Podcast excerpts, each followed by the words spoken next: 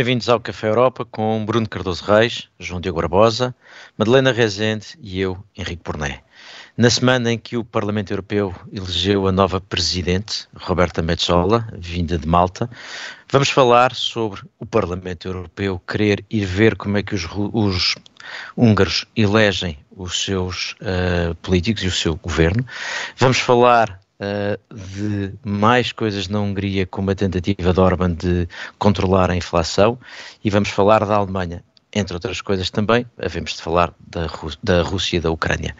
Mas para começar, vamos arrancar com os Átilas, o mal da semana. João Diogo Barbosa, e tu achas que a coligação do governo alemão já começa mal? Ainda agora começou e já está mal? É, já tem quase um mês e meio de vida, não vamos também ser demasiado fofinhos para com o Sr. Scholz. E, e, eu acho que é precisamente isso. A, a, coligação do governo começou com grandes expectativas, era uma coligação progressista de, de partidos até com alguma experiência, tirando talvez os verdes, um, no governo da Alemanha, esperava-se que fizessem qualquer coisa, mas parece-me que, pelo menos a julgar pelo que se tem passado nas últimas semanas, corre rapidamente o risco esta coligação de ser engolida pelos acontecimentos. E eu acho que há três áreas em que isso é bastante claro e que mostram os problemas que, que o governo pode vir a ter de enfrentar nos próximos anos. E a primeira área é, é precisamente o ambiente.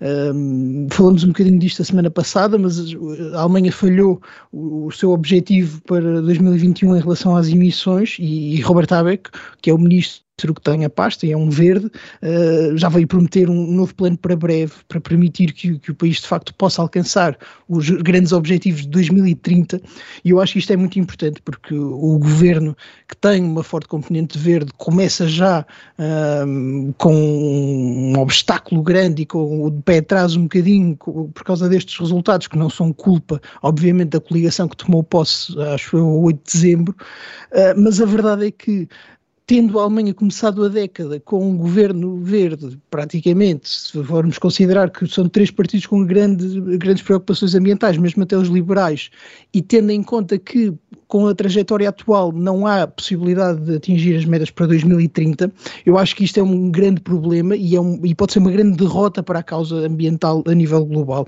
Eu acho que se a Alemanha falha as metas, há pouca esperança de que outros países possam fazê-lo e até há, enfim, parece-me que se perde um bocadinho a ideia de, de, que se possa coagir outros países a fazer o mesmo. Mas eu acho que também na economia, e essa seria a segunda área, há problemas sérios. A inflação na Alemanha uh, é mais alta desde 1990 o que, enfim, é bem antes do euro e logo depois da reunificação, portanto era uma altura muito especial e, e apesar de tudo o governo que, que é liderado por um antigo ministro das Finanças não parece ter um plano específico para resolver isto e sobretudo se tivermos em conta que é um problema assimétrico na União Europeia, eu acho que pode ser bastante difícil de resolver.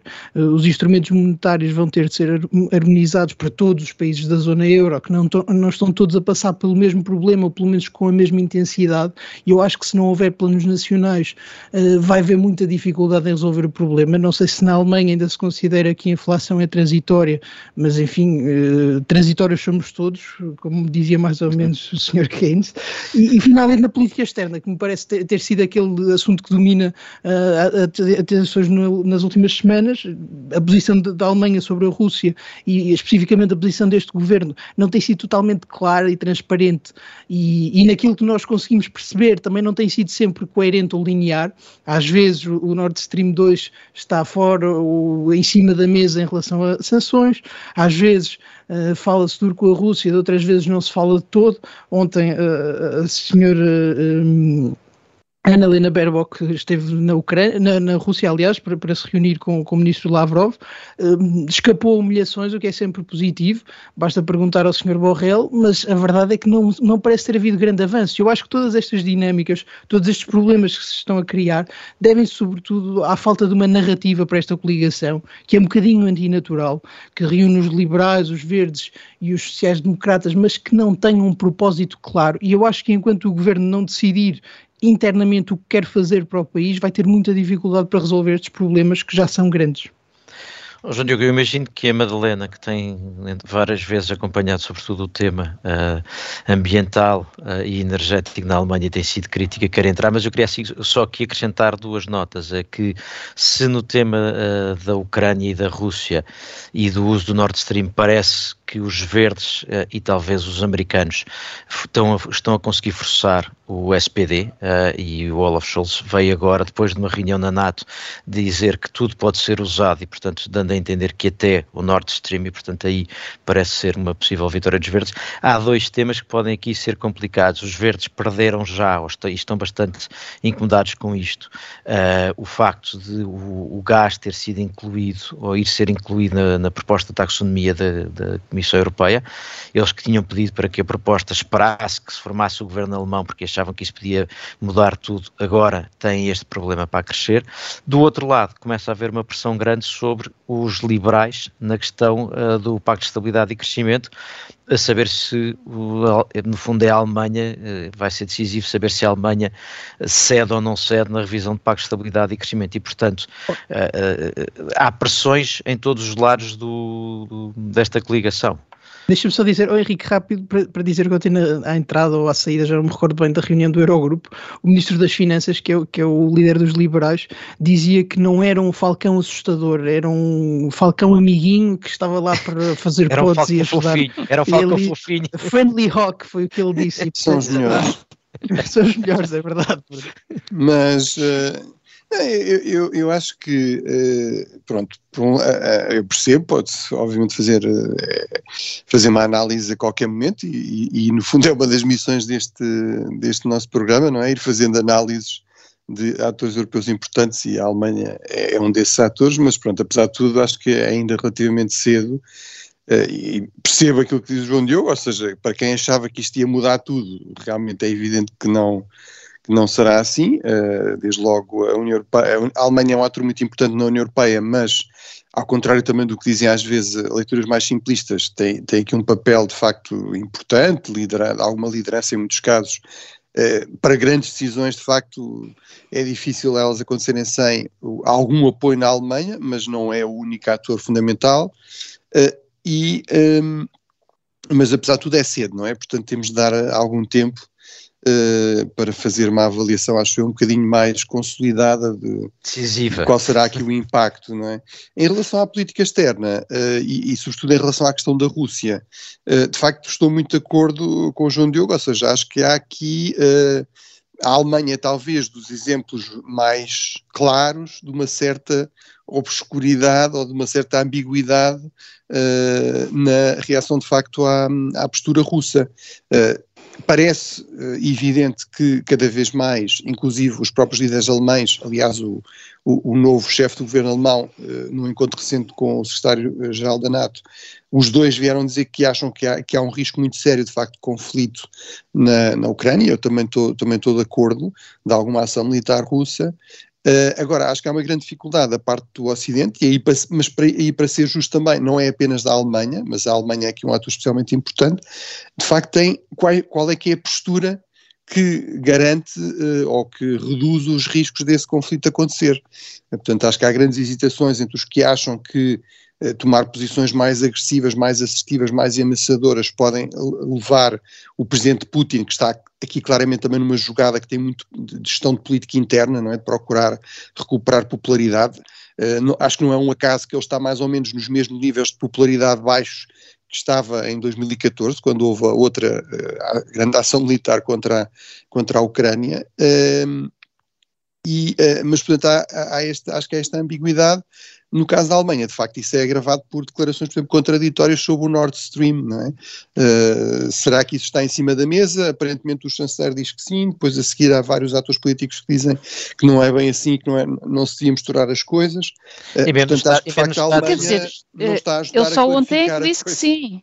Exato. Só ontem, é que, só ontem é que finalmente, como, como o Henrique disse, e, aventou que possivelmente poderá estar em cima da mesa, não é? Portanto, até agora o SPD e o chanceler têm sido, uh, deve estar sob imensa pressão e realmente uh, deve-se considerar que, é, que, que, a invasão russa é uma, é uma possibilidade, enfim, muito, muito, muito real. Uh, e, e, e, pôs em cima da mesa pela primeira vez. Até agora, os alemães tinham estado completamente fechados em copas em relação, uh, em relação à Ucrânia, em relação à, à Ucrânia, não, em relação à, à possível invasão da Rússia e, e, como responder a essa possível invasão. Uh, eu aqui estou, enfim, bastante preocupada porque realmente a Aliança Ocidental ficou completamente desbaratada em, em face das, das, manobras de Putin, não é? Isso é de facto muito, muito preocupante. Estamos aqui a, em face da, da, da partição da Ucrânia um, e, e, os alemães até agora nem vê-los, não é? Quase. Só ontem é que saíram um bocadinho da toca. Vamos lá ver o que é que isso quer dizer. E, e esta, posição, e esta posição dá a sensação, tendo sido tida, uh, esta diferença tida na, na, sequência de uma reunião da NATO, dá um pouco a sensação que há aqui uma mensagem americana. Não esquecer que nos Estados Unidos uh, o presidente Biden conseguiu evitar que fosse, fosse aprovada uh, uma resolução para, no fundo, criar sanções a, a quem colaborasse com o Nord Stream 2, uma, uma, iniciativa do senador Ted Cruz, mas eu acho que o trade-off uh, americano é bom, não, não, não se aprova isto, mas vocês têm que tomar a iniciativa de usar o Nord Stream como uma das uhum. armas possíveis, parece-me que é a leitura mais ou menos uh, clara. Uh, uhum. Esse é um dos pontos. João Diogo, querias ainda vir aqui para, para avançarmos depois? Rapidamente, só dizer que muitas vezes nós queixávamos, e eu acho que bem, da, da chanceler Merkel por ter uma certa relutância em agir e por vezes mesmo por inação, uh, mas isto é pior, parece-me, de estar a mudar de opinião quando o governo tem só um mês e uma semana e, e mudar de opinião de forma tão dramática como parece ter acontecido neste caso do Nord Stream, parece-me que enfraquece ainda mais a posição da, da Alemanha nas relações internacionais. E, e mais do que isso, uh, é assim assim, a verdade é que se não é um governo do, do, dos ou sociais-democratas com os liberais e os verdes a ter uma postura forte em relação à Rússia, e relembro que nos prometeram, prometeram à Europa inteira que este governo ia promover os direitos humanos pelo mundo, mas se não é esta coligação a ter uma posição forte sobre a Rússia na Alemanha, eu não consigo perceber qual seria o governo alemão a ter mão, mão dura com a Rússia, e isso também é muito interessante perceber para o futuro.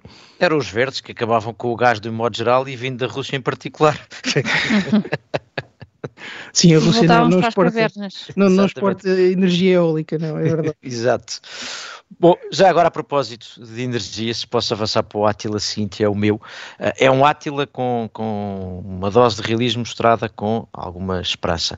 Uh, nós já temos falado aqui várias vezes dos custos da, da, da transição energética e uh, agora associados aos custos da do aumento da energia. Uma coisa não está necessariamente ligada com a outra, mas a verdade é que uma e outra estão-se a acumular e começam a haver sinais nas indústrias europeias. Eu acho que às vezes, em vez de falar nisto em abstrato, é bom ter uma noção clara do que é que se está a passar para perceber o que é que vamos poder ou não fazer. E são só uh, três exemplos. Uh, um tem a ver com a indústria do alumínio uh, na Europa, que diz que se os preços continuarem a aumentar, Uh, vão ter que fechar uh, alguma produção na Europa porque não estão a aguentar o aumento do preço da energia.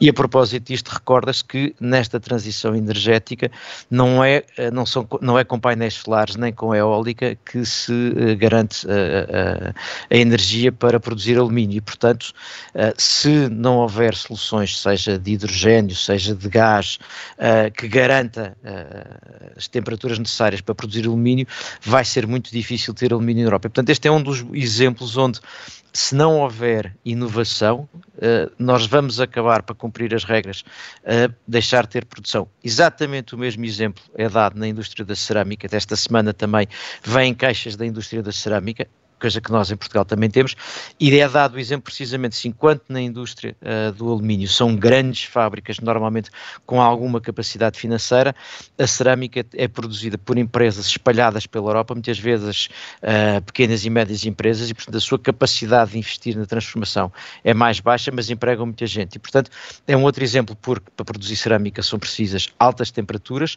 se não é com o, o que é usado tradicionalmente para atingir essas temperaturas, se vamos mudar de energia, não vai ser certamente novo com, com os painéis solares que vamos atingir essas, essas temperaturas e, portanto, levanta-se aqui o mesmo problema.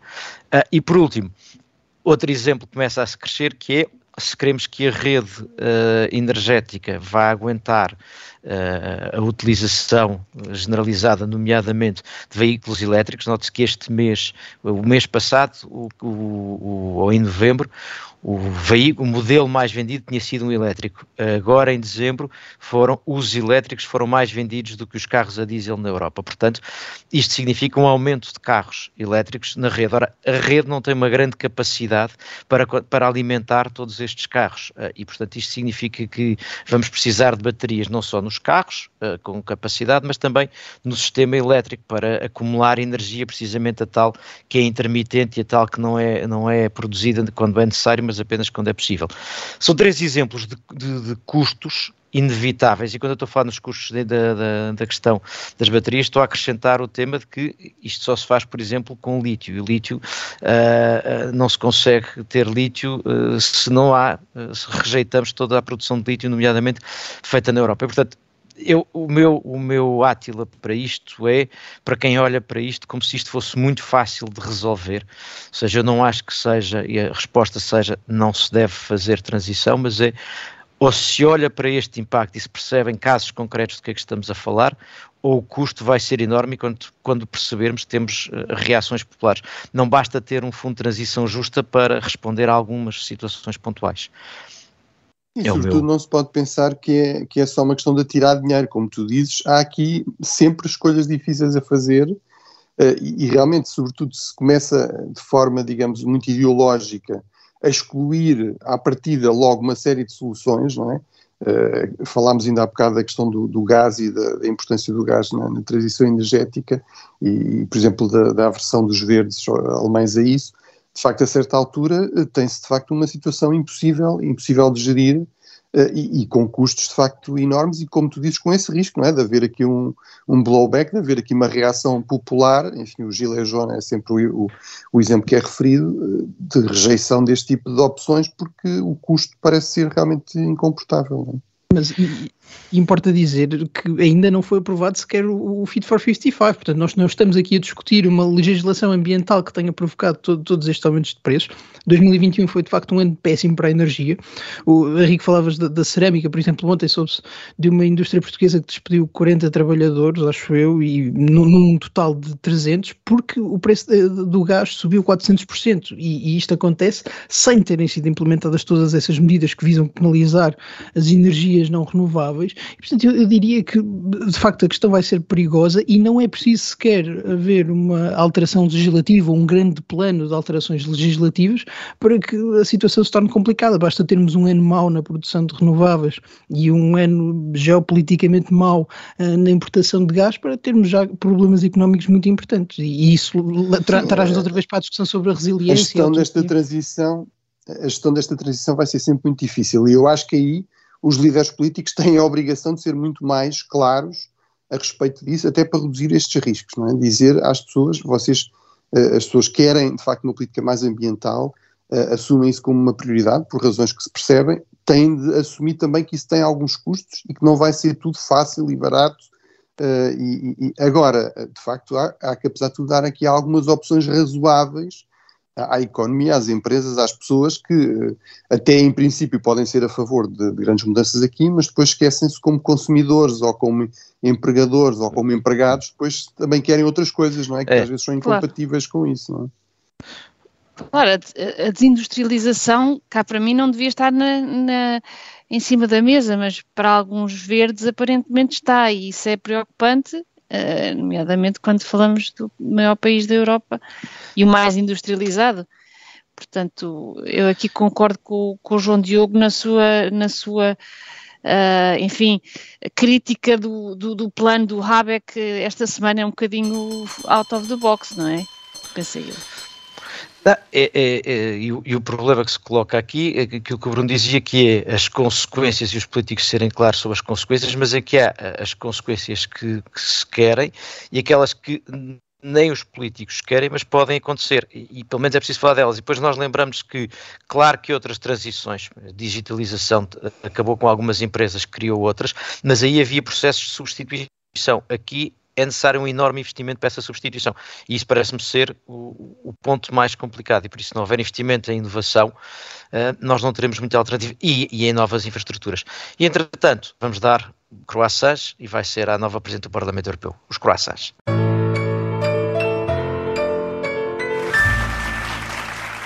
João Diogo, haja um, um líder europeu que te mereça parabéns.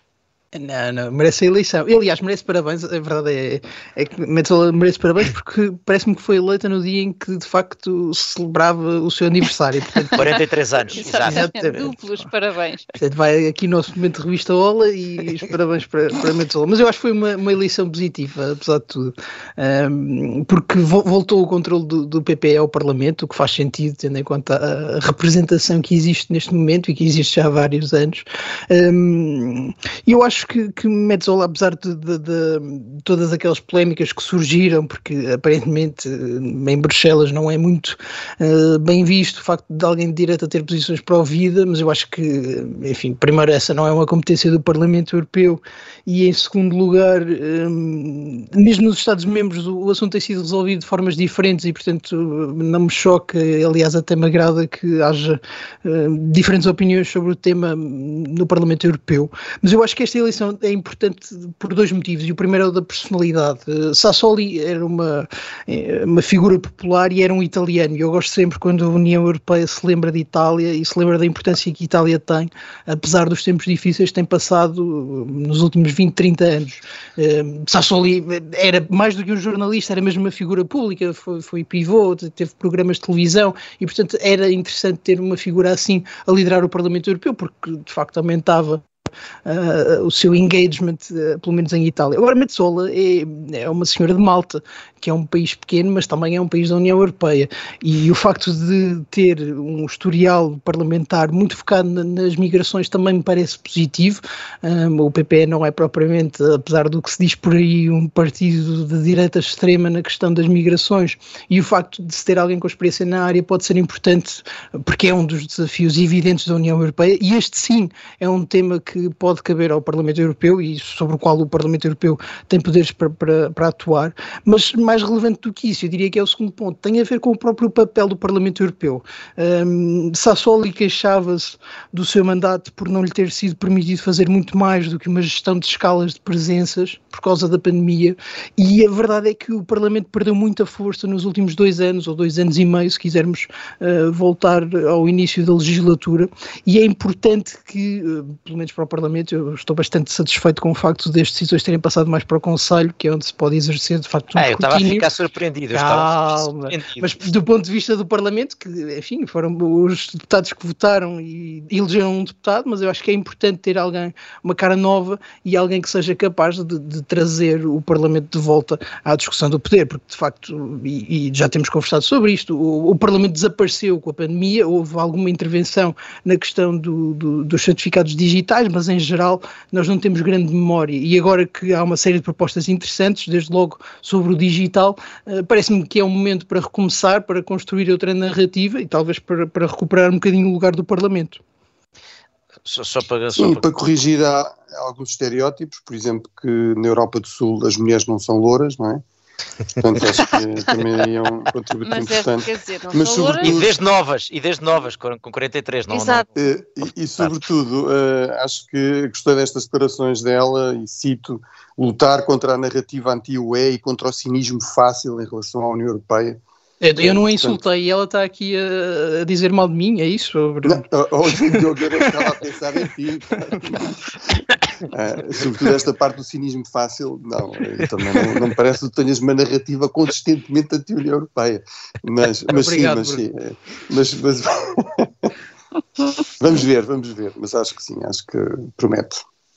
Madalena, também, também te associas estes aos parabéns à, à Metzola? Sim, eu ontem, eu ontem fiquei, ao ver as, as, notícias, estava bastante, enfim, satisfeita com várias mulheres a aparecerem em lugares proeminentes, apesar das crises, etc.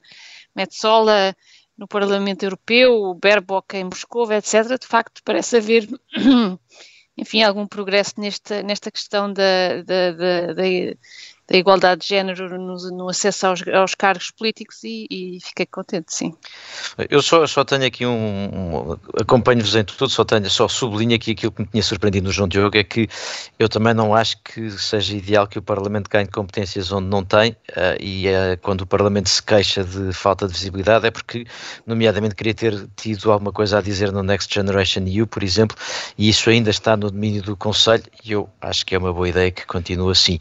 Mas a propósito propósito de Parlamento, Madalena, há 62 deputados europeus que querem uma missão de observação às eleições na Hungria e tu achas que isto é uma boa ideia? Eu acho que é uma ótima ideia. É, a, fórmula clássica de, de, eh, observação eleitoral é pela OSCE, a Organização para a Segurança e Cooperação na Europa, que exige, contudo, que o Estado uh, observado convide a OSCE. Ora bem, Orban não está propriamente muito interessado e está a tentar não convidar a OSCE para uh, estas missões, esta missão de, de, de, observação eleitoral, que é essencial para perceber se há ou não, de facto, eleições justas e livres, e, e, e para prevenir essa, enfim, essa, essa, eventualidade de não haver observadores externos que possam validar o processo. Uh, saúdo, de facto, esta esta iniciativa destes 62 eurodeputados para de apelar a uma observação eleitoral. Uh, penso que isso é, é, é, essencial para que tenhamos alguma clareza ne, nas, na, nestas eleições que vão ser cruciais para, para o destino não só da Hungria, mas também da, da, democracia na Europa. E o potencial de conflito que pode sair daqui, ou seja, eu acho que a Hungria uh, não é costume haver missões de observação europeias a eleições dentro da União Europeia. Ah, é, ah, é um... ah, isso, isso é, isso é uh, a OSCE, por exemplo... Não, a OSCE sim, eu estou a dizer da União é? Europeia. Eu estou a dizer da União Europeia não, não. só, porque esta. ah, acho... certo. Não, também. Ah, sim, dentro da União Europeia, certo, certo, ok. Uh, pois, uh, sim, e... eles, eles não, não, especificaram qual seria essa observação eleitoral. Pode ser da OSCE, não é? Portanto, aqui há é uma, uma pressão para que haja uma, seja ela qual for.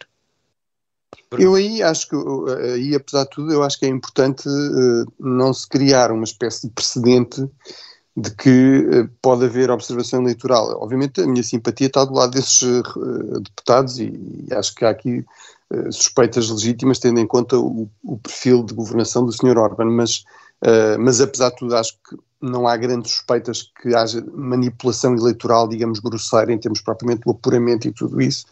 Uh, e eu acho que é importante, acho que é importante que, uh, que se crie um, um, e acho que até se calhar era avisado criar um precedente para todos, ou seja, o que não pode é correr-se o risco de que uh, venha a haver, nas por exemplo, que nas eleições francesas ou alemãs nunca haja, não é? Mas, mas nas eu... eleições portuguesas ou mas há, mas há eleições, há é? missões eleitorais, há missões eu, eleitorais. Eu sei que há missões eleitorais, mas eu estou a dizer, se houver da União, do Parlamento Europeu, é por isso é que eu estava a, a mencionar essa. Europeias, isto não, tem de ser feito de forma, quer dizer, formal, não é? E uh, com, com princípios coerentes, não é? Com aplicação coerente. Mas desculpe, Henrique. Não, era exatamente isso, porque eu acho que aqui podia, pelo menos eu, eu, quando, quando li a notícia, se calhar, Madalena, interpretei isto de outra maneira diferente, eu olhei a achar que eles estavam a querer uma missão que fosse europeia. Se for o normal dizer uh, missões da OSCE, como é que costuma ver, eu acho que estamos dentro da normalidade e a, a, criticar não haver. Se for querer uma europeia, eu acho que tem todo o potencial de criar uh, conflitualidade uh, altíssimo, e depois temos aqui o problema que é ou é a primeira de todas, ou então seria uh, uh, muito complicado. Mas eu recordo que há uns anos atrás, há uns bons anos atrás, quando se começou a fazer a ideia de avaliar o Estado de Direito dentro da Europa, era uma coisa que se fazia fora, para fora, e quando uhum. se começou a fazer para dentro, isso também levantou problemas e hoje em dia tornou-se normal. Agora, a questão da generalidade, eu acho que foi aqui que estava o Bruno e eu estávamos com esta, com esta dúvida. Acho que este é o ponto. Sim, sim, sim, percebo, percebo, sim. Eu, quer dizer, eu acho essencial haver qual, uma, uma missão eleitoral, seja ela qual for. Há, há missões, uh, missões de, de, observação também do Parlamento Europeu uh, e elas, enfim, têm sido enviadas para, e, da própria Comissão para vários países. Uh, agora, a pressão, é, é preciso que, que, comece a haver uma. enfim, acho que este é, é, um passo muito avisado no sentido de criar pressão para que haja uma, para que Orban não fique completamente uh, capaz de sair desta, desta, desta necessidade de haver uma missão uh, que aparentemente ele não quer, à qual ele não se quer submeter. Portanto, deve haver pois. alguma razão para ele não se querer submeter, suponho eu. de um modo geral. Bom, e, e continuamos nos croissants. Uh, Bruno, já, já, já tínhamos saudades de elogios ao Reino Unido, ainda por cima, não vindos do João Diogo. Tens um elogio? é, parece. Eu, eu gosto sempre de sublinhar que eu continuo a ser um anglófilo. Né? Tenho imensa. Pronto, é talvez o país europeu com o qual eu tenho relações sentimentais mais intensas e muitos amigos. Portugal, o que não quer Claro, exatamente. Uh, o outro país europeu, o que não quer dizer que não, deixe, que não seja crítico, às vezes, uh, do governo britânico atual ou, ou de outro futuro. Uh, mas, mas, de facto, acho que uh, aqui eu tenho uma, uma, boa impressão, devo dizer, do, do, Ministro da Defesa britânico, do Ben Wallace. Uh, aliás, ele escreve um bom artigo sobre, sobre um, um, bom texto, que é realmente um artigo de análise sobre, sobre a questão, sobre a crise da Ucrânia, que eu também recomendo. e, mas eu acho que, de facto, aquilo que veio anunciado creio que ontem ou anteontem, que de facto os britânicos iriam fornecer sistemas defensivos avançados nomeadamente um sistema de arma, de arma digamos, anti-tanque, mas que até pode ser utilizado para outros fins, até mesmo antiaéreo, uh, digamos, uma, uma arma uh, portátil, portanto, fácil de utilizar e de, passar a utilizar com, com um treino rápido, acho que de facto é o tipo de. não só de medida concreta, mas até também de medida simbólica, de sinal, que eu acho que é importante que a Aliança Ocidental dê ou seja, eu acho que aqui, uh, até por causa de todas estas ambiguidades, até pelo facto de, das sanções económicas uh, não serem muito críveis, como temos visto em muitos outros casos, não é? Desde a Venezuela, a Síria, etc., como a principal arma para lidar com regimes que realmente pouco se importam com a sua população e que estão dispostos a, aceitar custos económicos significativos. Ainda por cima, a Rússia tem tomado imensas medidas para reforçar isso, quer dizer, é uma das grandes prioridades de, de toda a presença do Sr. Putin. Ele fez questão de, em 2016, deixar de ter dívida ao exterior, ao, banco, ao FMI, a outros credores ocidentais, uh, reforçou. Uh, estava aqui a olhar para o seu, o seu fundo de, eh, de, nacional, portanto o National Health Fund, no fundo uma espécie de reservas, fundo soberano, sim. o Fundo Soberano, exatamente, desculpa, era isso que eu estava aqui a procurar em português, uh, portanto com, com, base no dinheiro do petróleo, do gás, etc., saltou de 50 bilhões de dólares em 2017 para quase 200 uh, bilhões de dólares, um, ele reduziu também o peso do dólar nas suas próprias reservas, etc. Portanto, há toda uma série de medidas, mas ele sabe que a União Europeia, e já falámos disso na primeira parte, 40% das importações de gás natural vêm da Rússia, 20%, mais de 20% vêm, vêm da Rússia, uh, das importações de petróleo da União Europeia, e, portanto, uh, de facto, há aqui limites para o, que, para, o que, para o que as sanções económicas podem fazer, sobretudo porque também tem um custo para, uh, sobretudo para, para a Europa. E, e, e, portanto, eu acho que havia que aumentar aqui o, o custo de uma ação militar, de uma aventura militar, eh, eu percebo que há sempre contra-argumentos, enfim, que há um risco de escalada, que mesmo que se forneça armamento, de facto, a, desproporção entre os meios russos em termos militares e ucranianos é muito grande e, portanto, não se quer também aqui uh, uh, encorajar aventureirismos ucranianos, mas eu acho que já se passou esse, esse período de achar que há aqui, digamos, o risco de encorajar uma aventura do lado ucraniano e acho que, de facto, esta, é, é, como eu digo, do ponto de vista quer concreto quer também político, esta é a mensagem certa. Uh,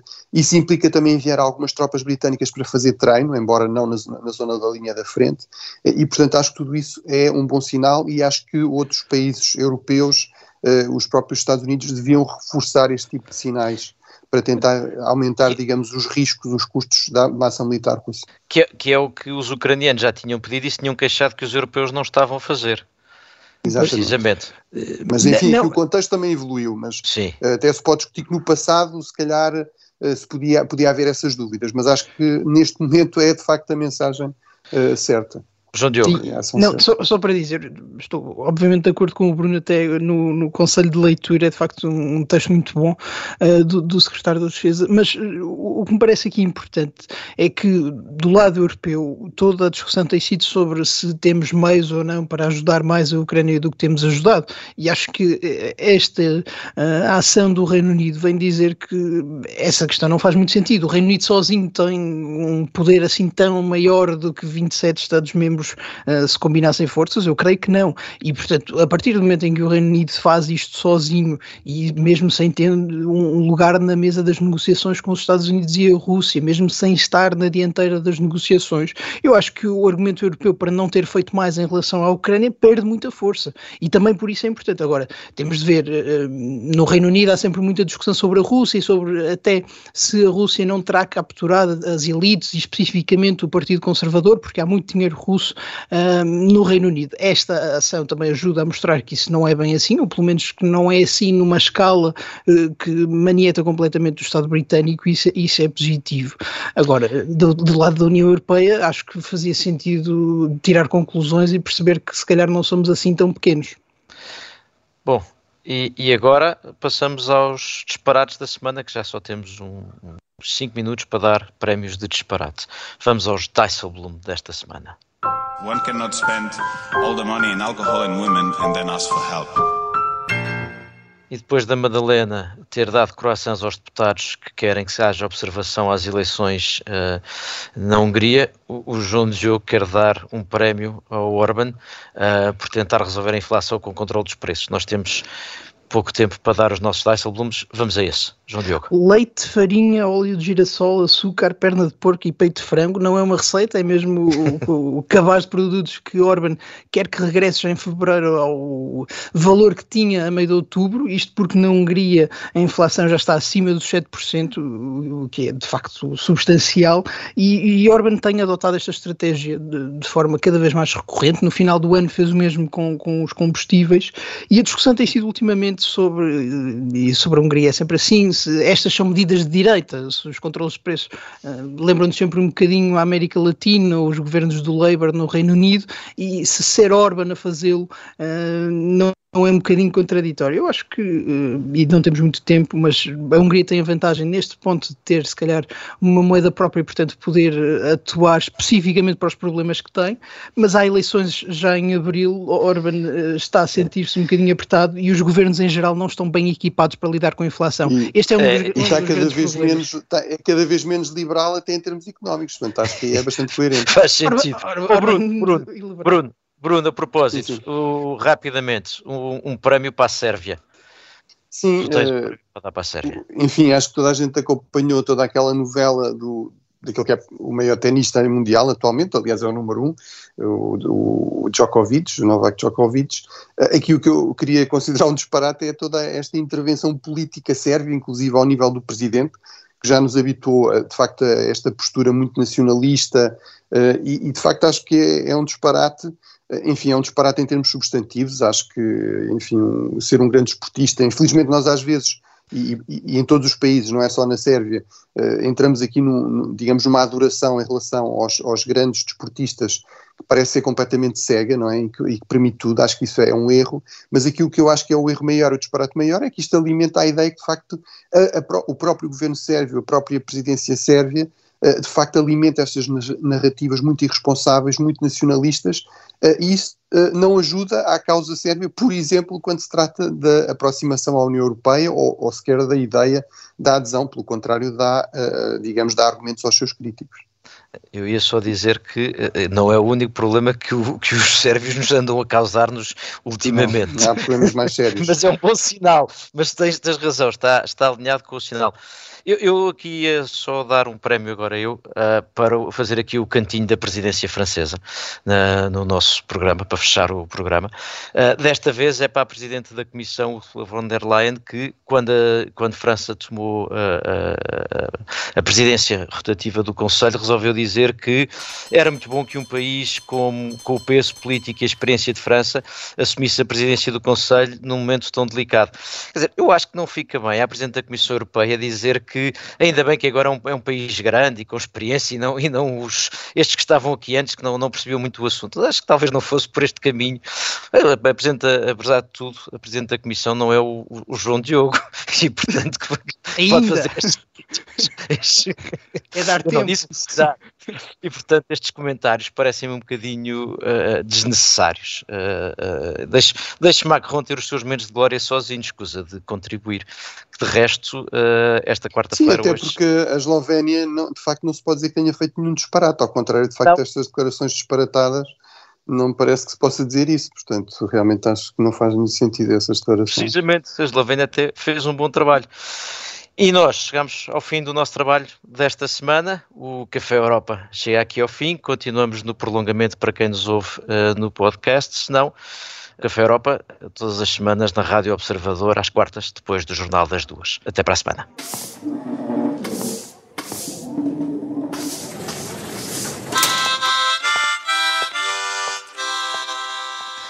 Bem-vindos ao prolongamento do Café Europa desta semana, com Bruno Cardoso Reis, João Deu Barbosa, Madalena Rezende e eu, Henrique Porné. E eu diria que há, há dois temas que, que, vieram da outra parte que eu acho que valia a pena uh, explorar um bocadinho mais. Um era aquela questão que a Madalena levantou, Madalena, dos, dos deputados terem pedido a observação eleitoral e aquilo que o Bruno e eu estávamos a dizer, porque uh, eu acho que não é muito sabido que é normal haver estas missões, e tu estavas a dizer que há uma, por exemplo, agora para acompanhar as eleições em Portugal, portanto eu acho que não é muito comum saber-se que há estas missões, que é normal, ou seja, as missões não se fazem só em países que são suspeitos, até porque senão a coisa seria um bocadinho mais difícil de aceitar. Agora, a, a minha dúvida aqui é se isto começar a aparecer uma, uma missão, ou melhor, se isto fosse uma missão intra-europeia, que era aqui a minha dúvida, mas o, o, ser normal, Sim. estas missões, tu estavas a contar, há uma agora em Portugal, portanto é preciso perceber se isso. Exato. Exato, uh, exatamente mas, mas, para. Madalena, desculpa, mas é, é, uma missão, mas uma missão do Parlamento Europeu? Ou, não, não, da OSCE. Não, da OSCE. Sim, sim, exato. Eu sei, eu sei. Explica, Madalena. Diz, diz, diz. Sim, as missões começaram no, da OSCE começaram no, em meados dos anos 90 e foram obviamente concebidas para, para as transições democráticas na Europa Central e, e, e na, no, no, espaço ex-soviético. E obviamente no princípio estavam concentradas aí, mas exatamente para uh, acabar com, enfim, e também, também com uh, algum, algum, enfim, tensão entre os, entre os membros do leste e do ocidente, essas missões começaram a ser enviadas só, para todos os países. Exato, para e, todos portanto, os países membros, portanto, mas, mas lá está, exatamente o princípio, é exatamente o no fundo a OSCE tornou-se um, vamos dizer, sendo, não sendo demasiado maldosos, mas a OSCE não faz assim tanta coisa, mas uma das coisas Exato. que é conhecida por fazer é realmente a observação Exato. eleitoral. Mas, mas, a, a, mas faz realmente com esta preocupação, que é não, não haver aqui a ideia que era no fundo os ocidentais que iam ver como é que os do leste faziam mal yeah. as coisas, não é? Portanto, era para todos, não é? Portanto, eu acho que, por maioria de razão, não. se deveria aplicar à ideia de que haveria aqui uma espécie de missão do Parlamento Europeu. Mas, mas eu, eh, pelo que eu percebi, as próprias declarações foram um pouco ambíguas, não é? Ou seja, não ficou claro se seria uma missão do Parlamento Europeu, se era simplesmente, no fundo, eh, dar voz porque, a esta ideia porque... de que era importante haver missões de observação eleitoral como aquelas que a OSCE, por exemplo, faz, não é? Madalena.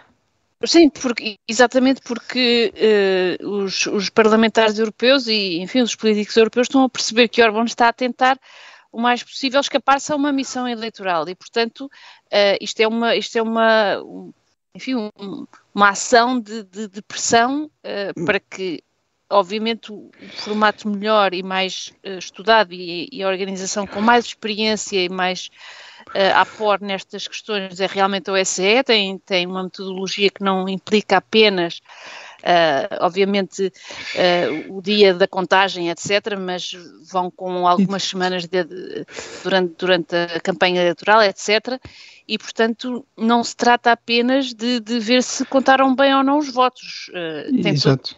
Todo, toda uma outra metodologia que implica também ver se há acesso aos média, se, se, se, de facto há capacidade dos, dos partidos fazerem a sua campanha eleitoral, etc. Portanto, a pressão é para que haja uma da OSCE, mas não havendo uma da OSCE, também é importante que haja outra alternativa, porque está realmente nas mãos de Orban convidar ou não uh, a OSCE a fazer essa observação eleitoral. Não, de, de, Deixa-me entrar aqui no, no, no, no, programa. Para dizer só que, eh, até pelas notícias, já houve missões destas, inclusivamente eh, em 2018 na Hungria, e que concluíram não sobre ter havido um problema no facto ou no dia da votação, mas eh, durante a campanha, de uma retórica um bocadinho uh, difícil de lidar da parte do governo e das liberdades até de acesso aos médias por parte da oposição.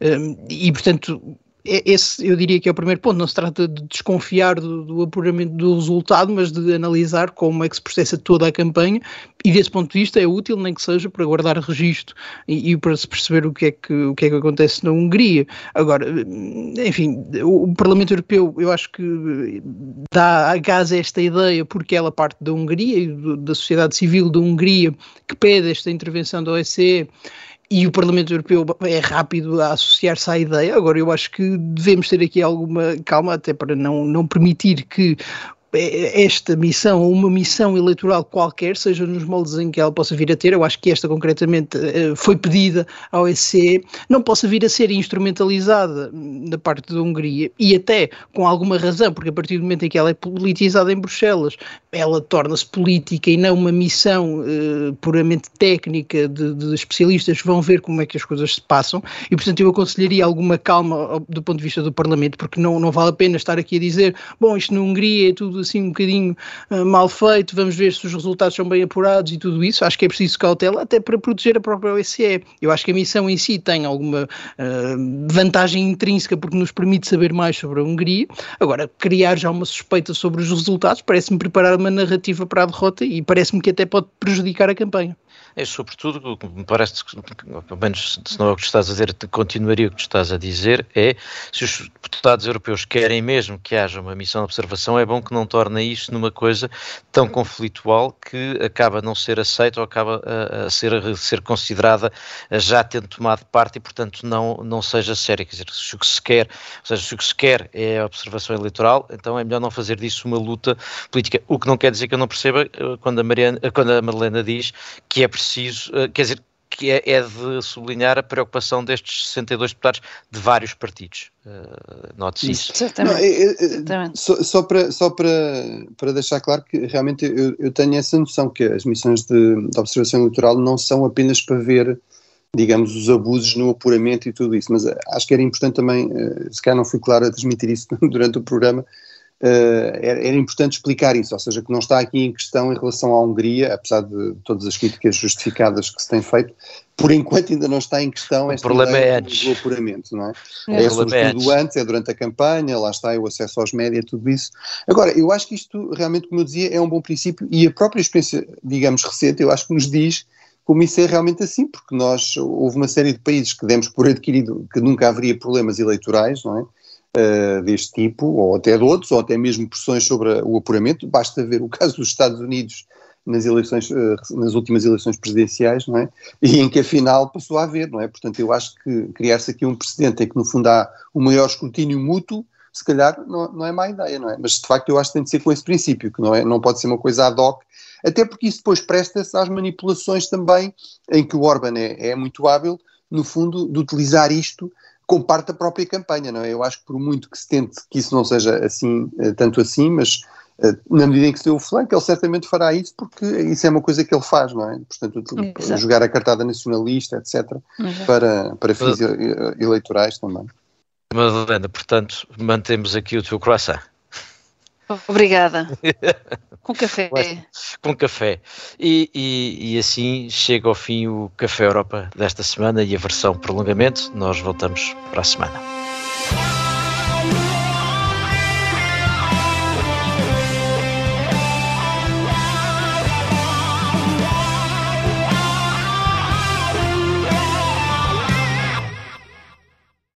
Obrigada por ter ouvido este podcast. Se gostou, pode subscrevê-lo, pode partilhá-lo e também pode ouvir a Rádio Observador online em 98.7 em Lisboa e em 98.4 no Porto.